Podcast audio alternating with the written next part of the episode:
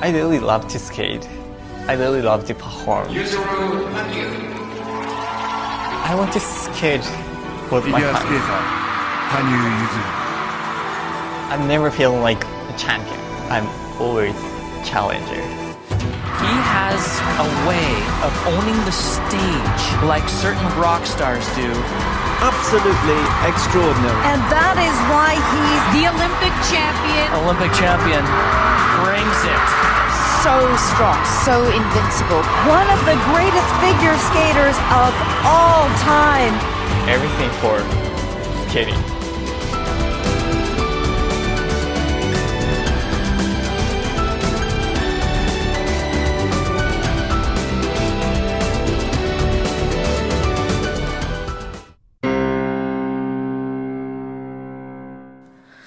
Twelve，更高的追求。二零一五年休赛季的尝试。二零一五年八月的采访。二零一四年十一月上旬的中国杯后，羽生不得不在离布莱恩教练很远的日本进行训练。这段日子，羽生是怎么过的呢？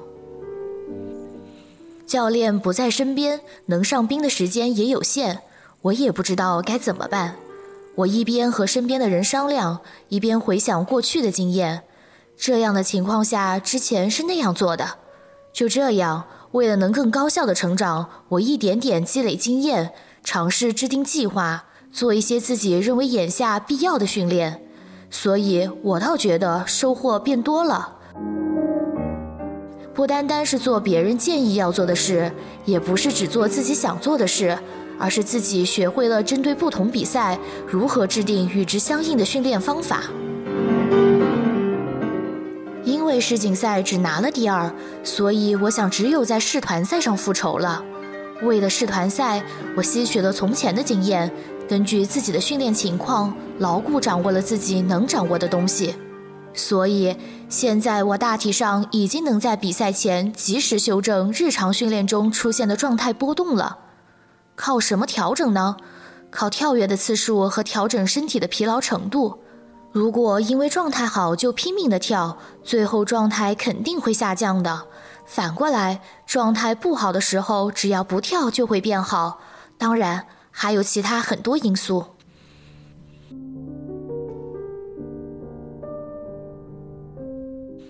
世界花样滑冰团体锦标赛结束后，羽生立刻回到多伦多，和布兰教练商量战术，并一同进行了训练。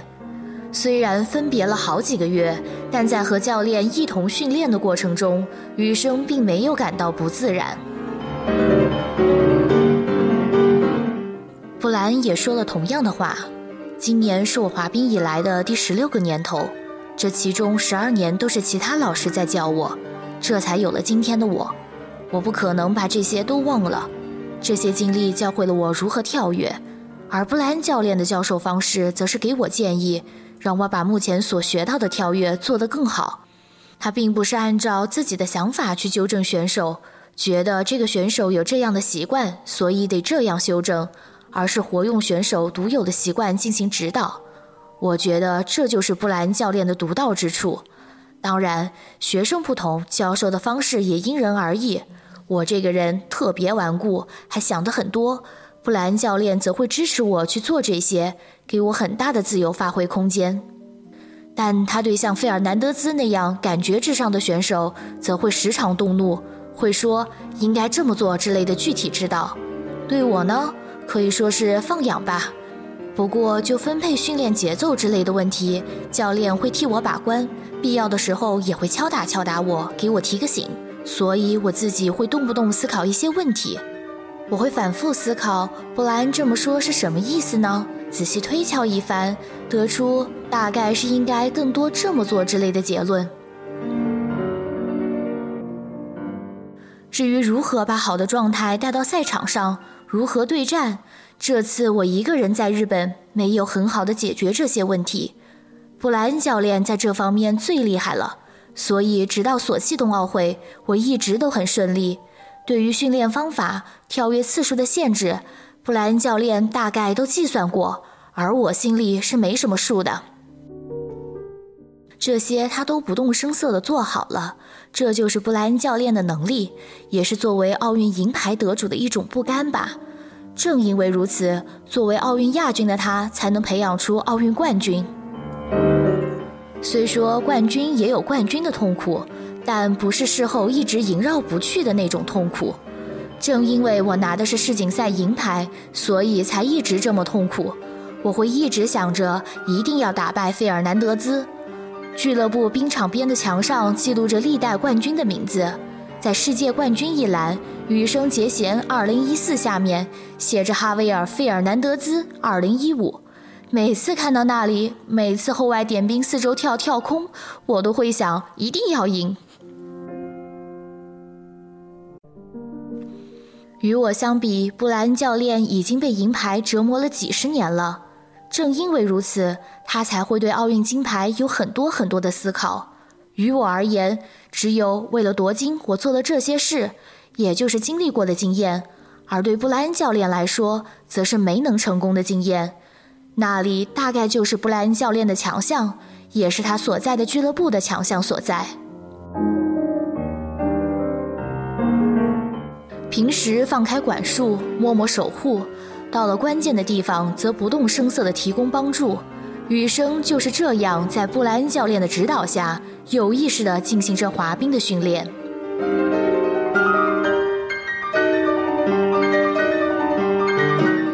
我对滑冰的想法和理想一直都很明确，而这些理想都正在一点点变为现实。我总说一定要拿到金牌这样的话。这样的渴望大概比其他人都要强烈。表演方面，我会说我一定要做这个之类的话，这是我为自己的表演勾勒的理想蓝图。我为了实现这一蓝图而拼搏的信念，应该也是最强烈的吧。虽然我在冰上的训练时间只有其他选手的五分之一，甚至十分之一。但为了有效利用这些时间，我研究过自己和其他选手的情况。有时候确认跳跃框架或研究起来，一下子五个多小时就过去了。真的跳不出来的时候，我会一直研究到凌晨三四点。我对着镜子比划，觉得这也不是，那也不是。我一直有非常具体的计划，也有具体的理想的跳跃框架。所以也能找出具体哪里好，哪里不好，只是会稍微费些时间罢了。意象分为主观视角和客观视角，虽然两个我都有在锻炼，但比起其他人，在客观视角上我更强一些。跳跃的时候，我会想象着自己跳跃的场景，或想象跳起的姿态。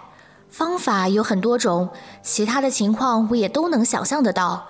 比如地震时，我实际上看不到周围坍塌、自己抱着头的样子，但我却都看到了。肾上腺素被激发，我从外部视角看到了自己。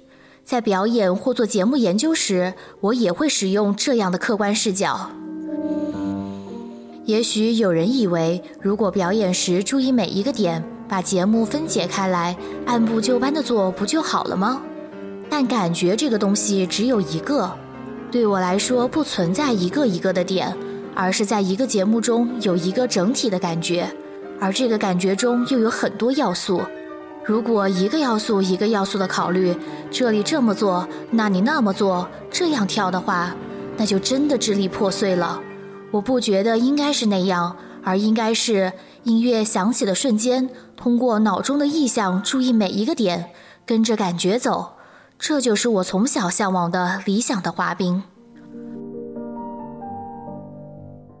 他本人也感觉到自己正处于一个可以充分追求理想的滑冰的环境。当然，想打游戏的时候，我也会打打游戏。和日本不同，在多伦多生活环境多有不便，所以感觉基本上过着一切都为了滑冰的生活。从仙台搬来多伦多时，我还是蛮不舍的，因为我有姐控情节。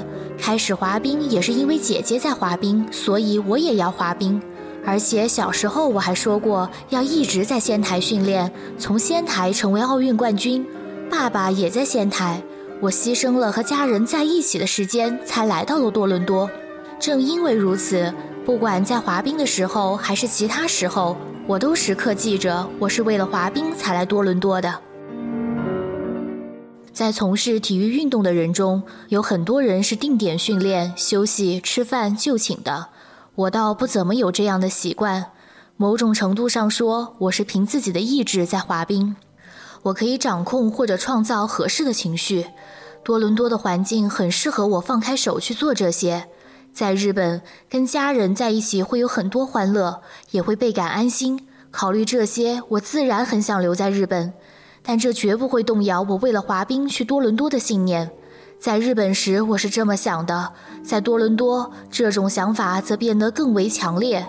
不是必须加油，而是拼了的感觉。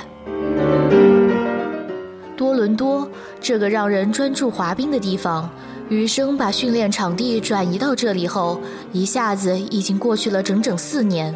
为了重获世界冠军，2014年年末，余生做出决定，在2015至2016年赛季前半段中，选择上个赛季的第一钢琴叙事曲作为短节目。某种意义上，这个短节目可以说是刷新了我的世界观的一个节目，也是杰弗瑞为我做出的长远考虑。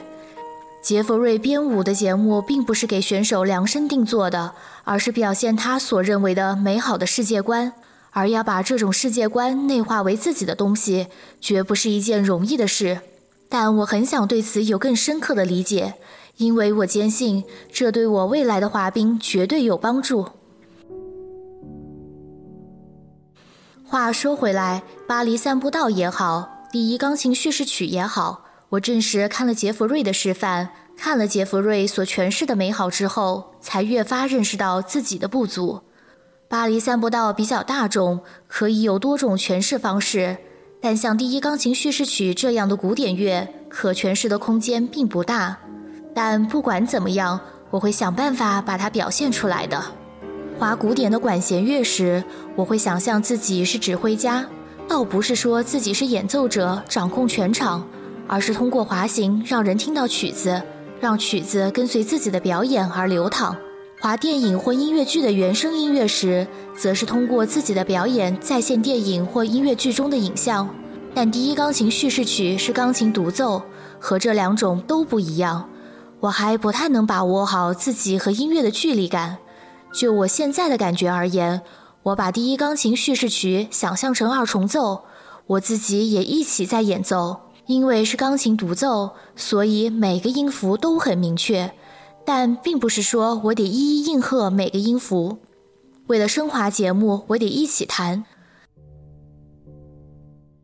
拿独奏独唱来说，就是歌唱和钢琴伴奏的关系。为了完成一个曲子，既需要歌声，也需要钢琴伴奏，这两者融合后，才能创造出美妙的曲子。钢琴声和表演同在，才能完整的呈现出最好的状态。所以我的想法是，二者有机结合。今年夏天和职业的花滑选手一起参加冰演时，我切身体会到大家都有自己的擅长之处。其中，斯蒂芬·兰比尔尤其出色，他的表演就像是在作曲一般。迈克尔·杰克逊曾说过：“我全身都是乐器，就像拿它在奏乐一般。” Stephen 就是这样的花滑选手。约翰尼·威尔的风格是先有曲子再有表演，他的表演是为了烘托曲子，这两者都很美妙，二人也都做到了极致。但 Stephen 的手有表情，他的每个手势都似乎流淌出音符一样。而对杰弗瑞而言，他和音乐是没有距离感的，完全契合，不是在演奏，而是在和鸣。就音乐和花滑选手之间的关系来说，约翰尼是先有音乐再有表演，Steven 则相反，他们两个和音乐的距离几乎是一样的，而杰弗瑞则是和音乐处于平行线上。我所追求的不是按照某一种来做。而是这首曲子这样，那个曲子那样，做出不同的选择。我很容易过分沉浸在音乐中，所以不擅长烘托曲子的氛围。关于巴黎散步道，虽然只有一点儿，但我和音乐还是有距离感的，因为是杰弗瑞编舞的节目，所以距离感小一些。而且节目本身没什么故事性，距离感自然不会很大。但自己试滑了一下，感觉还是先有表演再有音乐。或许因为第一钢琴叙事曲身上杰弗瑞的色彩更为强烈，所以最理想的表演应该是奏起的音乐和动作重叠交融在一起。独奏独唱还是相当难的。为了完美的表现第一钢琴叙事曲，首先得把音乐听熟了，听熟、滑熟，或者说是跳熟，把动作做熟。该怎么表达呢？总之要把节目中能做的事全部刻进骨头里。虽然我还做不到这一点，但这一点不单单是为了现役时的自己。当然，我肯定是希望在我作为选手参赛的时候做到这一点。在完成跳跃的基础上，我必须做到这一点。索契的时候，我就在想，如果做不到这一点，平昌冬奥会上绝对是赢不了的。今后我也将一直是一名表演者。而这一点对将来也有帮助，所以我想把它做到极致。下个赛季，羽生将再次挑战在节目后半部分加入后外点冰四周跳和勾手三周跳加后外点冰三周跳连跳的构成。上个赛季中，在勾手三周跳起跳前助滑时，羽生多次因为加速不足而出现失误，就这一点，他也做出了调整。勾手三周跳加后外点冰三周跳助滑部分，我请教了杰弗瑞，希望找到能更容易加速的同时不至于太消耗体力的方法，以及在滑出优美的弧线的同时进入起跳的方法。但八月上旬请他重置后的节目反而变得更复杂，难度更高了。怎么说呢？杰弗瑞倒是很起劲儿。重置节目后第二天的合乐练习时。当后半部分的后外点冰四周跳成功完成时，我想着太好了，可以零失误了。但跳勾手三周跳的那瞬间，我就知道啊，铁定完蛋了，居然没能腾空起来，可把我吓了一跳。关于自由化，雨生使用了电影《阴阳师》的原声音乐，并给节目取名《Sai Mai》。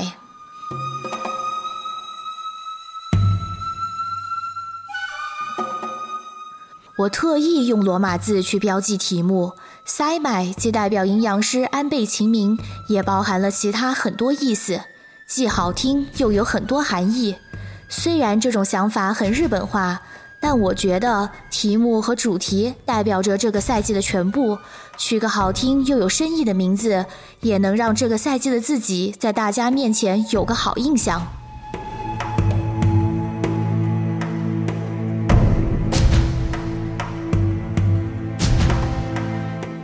这个赛季，我有种想要挑战，或者说想要拓展自己潜力的冲动。我听了很多，也思考了很多，想看看有没有适合自己的曲子。我想着，也许和风音乐就不错，于是找了很多曲子。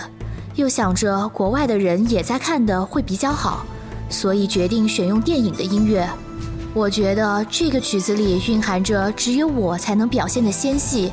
大和民族的刚强，还有对和风线条的使用，我希望它能成为一个极具我个人风格的节目。另外，我打算在节目里加入三个四周跳，这对我来说也算是一种挑战吧。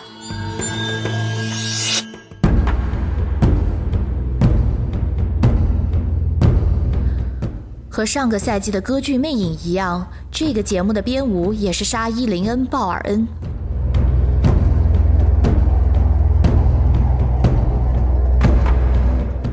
之所以不选择日本人，而选择加拿大人沙伊林恩·鲍尔恩为塞麦编舞，是因为只有这样才能挑选出从外国人角度所看到的日本之美。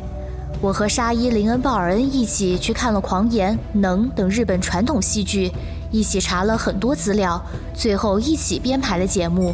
这次的表演服很像日本的传统服饰寿衣，所以我想，如果可以通过手的表情、动作以及手和身体的线条来表现日本的特色，那就最好不过了。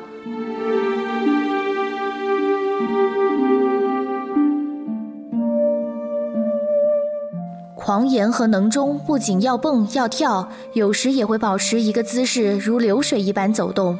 我觉得这种流动和流畅，同滑冰多少有些异曲同工之处吧。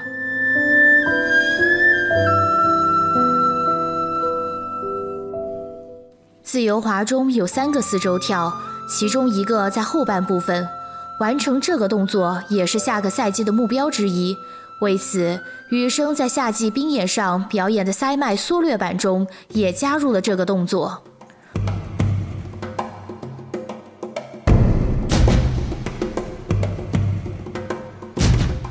后半部分加入四周跳还是相当吃力的。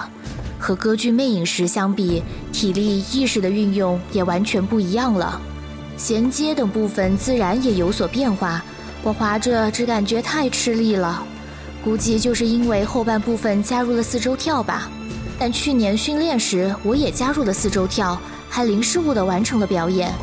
冰演中虽然只有五个跳跃动作，但有三个四周跳，加上一个三周半跳和一个后外点冰三周跳。为了冰演而编的曲，不经意间成了这个样子。但即便如此，我还是选择了这样吃力的编排，也是因为我想在节目后半部分加入四周跳。这个节目构成，我到现在还没有成功完成过。缺席芬兰杯后，我本想在中国杯上跳的，却因为意外没能跳成。从那之后也一直没有跳过。本想在世锦赛上跳的，又扭伤了脚踝。还是没跳成，所以只能在冰演上试试感觉了。不过因为冰演的冰场较小，冰演特设的冰面也不够结实，所以点冰后的腾空没有想象中高，要完成还是有难度的。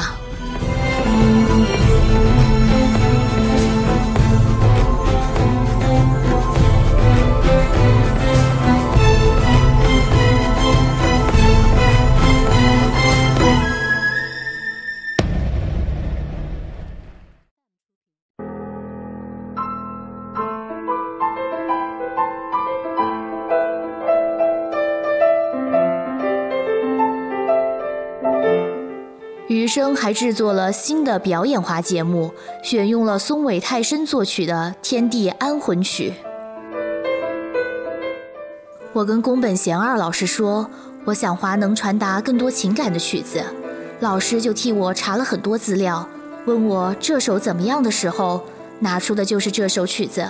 这是我第一次听原曲，长达十分钟，但我听了之后，立刻就觉得我要的就是这个。原曲的名字是《三幺幺东日本大地震镇魂歌》。我之所以选这首曲子，和曲名倒没什么关系，但话虽如此，还是多少受到了曲名的影响，加上亲身经历以及电视上播放的赈灾的影像，这些全部在意象中浮现出来，我就这样听得入神了。